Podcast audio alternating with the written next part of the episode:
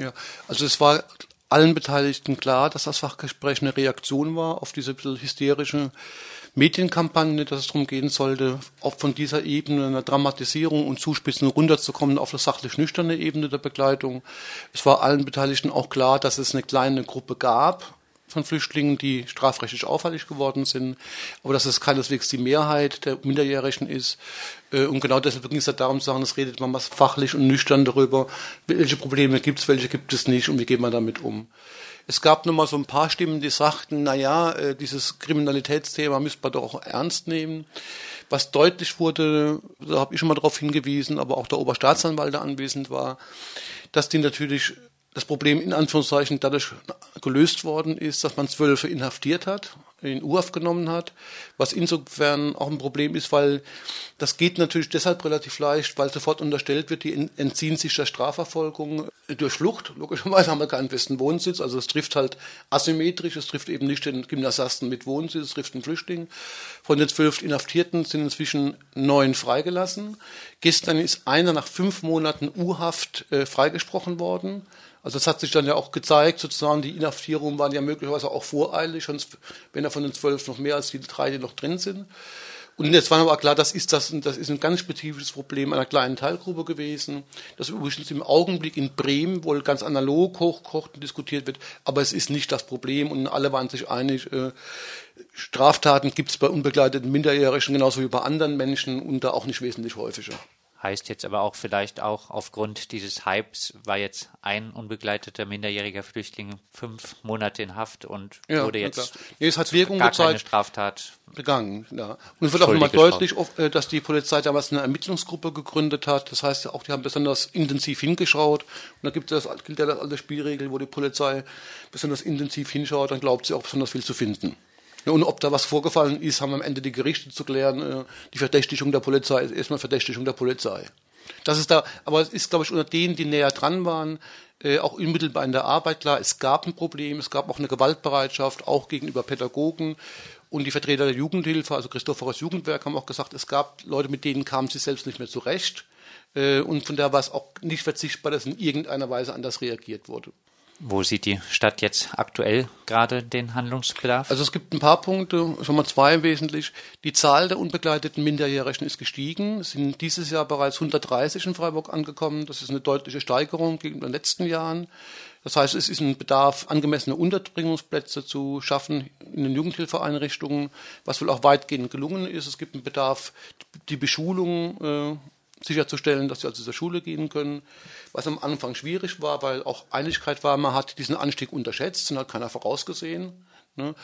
Äh, das ist aber wohl auch weitgehend inzwischen geregelt. Wo eine klare Lücke noch ist, ist, was Therapieplätze von traumatisierten jungen Flüchtlingen betrifft. Da gibt es noch eine Lücke, wo es kein, äh, keine angemessene Bedarfsdeckung gibt. Bei der Fachtagung waren auch unbegleitete minderjährige Flüchtlinge selbst einer, eingeladen. Einer war anwesend. Einer, ja. einer war anwesend. Ja, Was hat er über seine Fluchtgründe und über die Situation erzählt? Also muss sagen, das war ein ziemlich beeindruckender junger Mann, der wohl aus Afghanistan stammt, aber in Pakistan gelebt hat mit der Familie, äh, der ziemlich viel dann erzählt hat, dass er mit seiner Familie als Afghane in Pakistan in einer massiv bedrängten, sozial und ökonomisch bedrängten Situation gelebt hat, dann auf einen völlig irrsinnigen äh, Fluchtweg mit Fluchthelfern, Schleppern, in Anführungszeichen, wie auch immer, von Pakistan über Richtung Türkei, dann erstmal in Frankreich gelandet ist, in Paris, dann nochmal wieder ausgenommen worden ist, dann hat er sich von Paris aus durchgeschlagen nach Baden-Württemberg und ist an der Grenze aufgegriffen worden von, von der Bundespolizei und dann eben übergeben worden. Äh, der hat erstaunlich gut nach zwei Jahren relativ perfektes Deutsch gesprochen, strebt hier eine Ausbildung an. Und glaube ich hat alle, die im Saal waren, völlig von sich überzeugt und nach dem Motto, ja prima, so junge Leute kann man ja gut brauchen. Das kleine Problem ist halt nur, er hat halt, sobald er 18 Jahre ist, ist er, das ist es demnächst, ist er ein ganz normaler Flüchtling, der in ganzen üblichen Problemen von Duldung und so weiter damit behaftet ist und hat auch ganz deutlich gesagt, dass er Angst vor der Situation hat, diese Unsicherheit, die dann entsteht, obwohl die Chancen in so einem Fall gar nicht so schlecht sind, aber er wird halt dann vom Minderjährigen zu normalen Flüchtlingen und damit fällt er aus dem ganzen Schutzbereich der Jugendhilfe weitgehend raus. Wir hatten bei Radio Dreikland auch ziemlich intensiv über das ganze Thema berichtet. Bei mhm. uns war auch selber ein unbegleiteter minderjähriger Flüchtling mal zu Gast, der über seine Situation auch in Folge des Pressehypes, mhm. der Presse, in Anführungszeichen Hetze auch berichtet hat. Er hat auch berichtet, dass es Blicke in der Straßenbahn gibt, mhm. hat halt über die alltägliche Diskriminierung gesprochen. Die Folge dieser Presseberichterstattung war, kam so etwas auch nochmal zur Sprache ja, bei der Das ist auch nochmal angesprochen worden und was ich auch nochmal wichtig fand zu beobachten, es gab dann gestern auch nochmal äh, so ein Filmdokument, ein Tagesthemen, ein Tagesschaubericht, der gedreht worden ist. Ne? Und da gab es eine ganz starke Tendenz, die Guten und die Bösen zu unterscheiden. Also es gibt die einen, die sind lernwillig, die sind anpassungswillig, integrationswillig, die strengen sich an und es gibt die Bösen, die spielen nicht mit. Ähm, und es war dann, glaube ich, auch nochmal gestern wichtig zu sagen, so einfach kann man sich die Welt auch nicht machen, sozusagen. Da gibt es viel mehr Grauzonen als die, die, die ganz braven Anpassungsbereiten und die bösen Kriminellen. So einfach ist es, das Spiel nicht. So kann man sich noch sortieren. Und man muss natürlich, und das habe ich auch gestern auch nochmal gesagt, sagen, naja, der Rechtsstatus und die menschenrechtlichen Ansprüche von Flüchtlingen sind nicht von Wohlverhalten abhängig, die gelten erstmal. Und das, glaube ich, ist die Tendenz, die über diesen ZDF-Bericht auch gestern nochmal im Raum war. Ja, wer brav ist und sich anstrengt, den kriegen wir irgendwie integriert und alle anderen können wir eigentlich haben wollen. Aber das ist auch aufgegriffen worden, dass man da genauer hingucken muss. In der Debatte wurde ja auch immer mal wieder Druck auf das Christophorus-Werk ausgeübt mhm. in der Vergangenheit.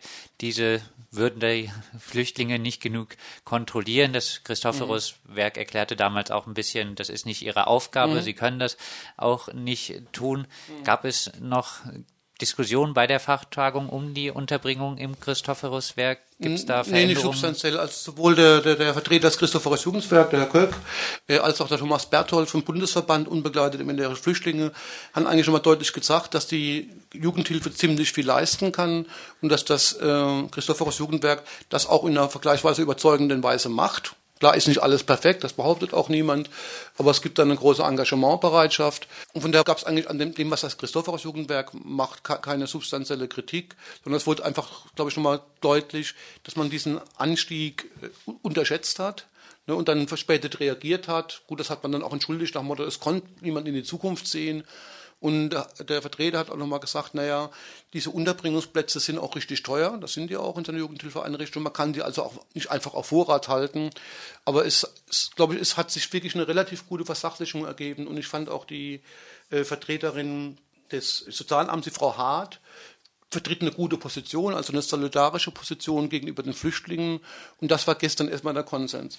Ich sage aber mal die Negativseite. Äh, das habe ich gestern auch deutlich gesagt, auch zum Ärger einiger Anwesender.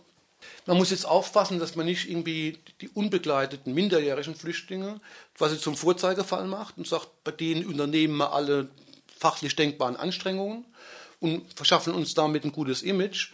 Und die begleiteten minderjährigen Flüchtlinge, die unter elenden Bedingungen mit ihren Eltern in den Sammelunterkünften leben, die blenden wir völlig aus der Debatte aus.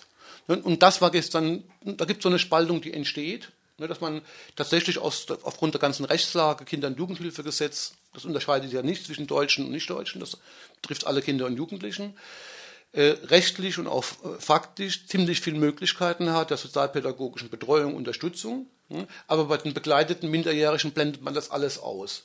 Ne, und das, glaube ich, ist der nächste Schritt und das ist gestern mindestens mal von einigen aufgegriffen worden. Anderen war es nicht so ganz recht zu sagen. Wir müssen die ja mal jugendhilferechtlichen und pädagogischen und therapeutischen Prinzipien, die für die Unbegleiteten gelten, auch für die Begleiteten in Anschlag bringen, äh, um nicht so ein Spiel zu machen mit denen, die unbegleitet sind, können wir uns positiv inszenieren und dann hoffen wir, dass, dass bei allen anderen keiner mehr hinkommt. Wer überhaupt minderjährig ist, das ist ja nicht immer leicht zu klären. Die ja. unabhängigen Listen hatten vor dem Fachgespräch noch das Thema Altersfeststellung mhm. aufgebracht, hatten auch erklärt, dass es Kritik der Bundesärztekammer ja. gibt an einer Altersfeststellung im Krankenhaus, so wie sie hier in Freiburg mhm. gemacht wird. Gab es da Kontroverse ja, um das Thema? Ja, das ist aufgegriffen worden. Ich habe aber eine, ich habe subjektiv eine andere Position. Ich finde, das Problem ist weniger das Verfahren der Altersfeststellung. Das ist auch ein Problem. Ne? Das Problem ist die, sind die Rechtsfolgen der Altersunterscheidung. Also das, das, eigentliche Problem ist, dass auf einmal jemand, der 18 ist, völlig anders behandelt wird als ein 17-Jähriger, obwohl es ja sachlich keinen guten Grund gibt, dass mit dem Geburtstag auf einmal alle Entwicklungsprobleme und alle sozialen Probleme sich auf einmal auflösen. Von der finde ich, müsste man ganz anders argumentieren. Man müsste sagen, man müsste sozusagen die, den Schutzbereich der UN-Kinderrechtskonvention und des Kinder- und Jugendhilfegesetzes mal mindestens auf 21 ausdehnen. Ne? Dann entspannt man auch diese Frage, ist er jetzt 17 oder 18 oder 18,5, statt immer wieder, und das ist ja lang, darüber zu reden, wie macht man es nun? Ne, dass man, ich sag mal, aus meiner Sicht, den Flüchtlingen nicht glauben kann, wenn die sagen, ich bin 17, finde ich völlig plausibel, weil die haben gute Gründe zu lügen. Weil die Gesetze so sind, dass es einen riesen Unterschied macht, wie alt sie sind. Also wenn sie ein bisschen strategisch sind, sagen sie halt lieber, ich bin 17 als ich bin 18. Ne? Und man bringt sie dann in eine Notlage. Wenn, man, wenn, sie dann in der Notlage lügen oder unklare Angaben machen oder das auch wirklich nicht wissen, ne, glaubt man ihnen nicht. Kann man verstehen, weil man hat sie ja gezwungen, was zu tun, wo man ihnen auch nicht wirklich glauben kann. Ja? Und dann kommt man auf irgendwelche Verfahren der psychologischen oder medizinischen oder sonstigen Diagnostik, die man kritisieren kann. Ja? Aber ich finde, das verschiebt das Problem. Das Problem ist, dass man die nicht sagt, es geht um den tatsächlichen Hilfebedarf, egal ob die jetzt 17, 18, 19 oder 20 sind, sondern dass man diese Altersnorm setzt. Und dann hat man das Nachfolgeproblem, wie findet man es nun raus? Also von da finde ich, ist es längst von dem Kernproblem ab. Man müsste den Schutzbereich äh, mindestens mal bis 21 hochsetzen und dann kann man sich die Frage schenken, wie genau das eigentlich ist. Kommen wir ein bisschen zu einer Zusammenfassung hm? der Fachtagung.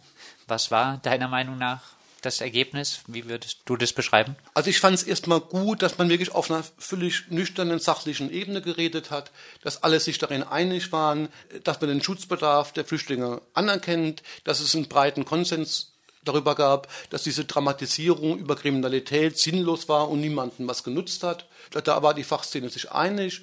Wo es kontrovers war, war an der Frage, wie legitim oder nicht legitim waren diese Inhaftierungen. Ich habe das deutlich kritisiert. Es gab andere, die fanden das sehr provokativ, dass man jetzt irgendwie mal kritisch über auch die polizeilichen Praktiken reden. Da ist äh, kein Konsens da gewesen. Und ich finde, es war jedenfalls gegenüber der Situation von ein paar, paar Monaten ein erheblicher Fortschritt, dass man sich das mal auf eine fachliche Ebene gestellt hat und gesagt, was ist angemessen zu tun, damit die eine, ihre Rechte in Anspruch nehmen können und angemessen betreut werden und aus diesen ganzen polemischen Gefechten sozusagen und dieser dramatisierenden Kriminalitätsinszenierung rauskommt.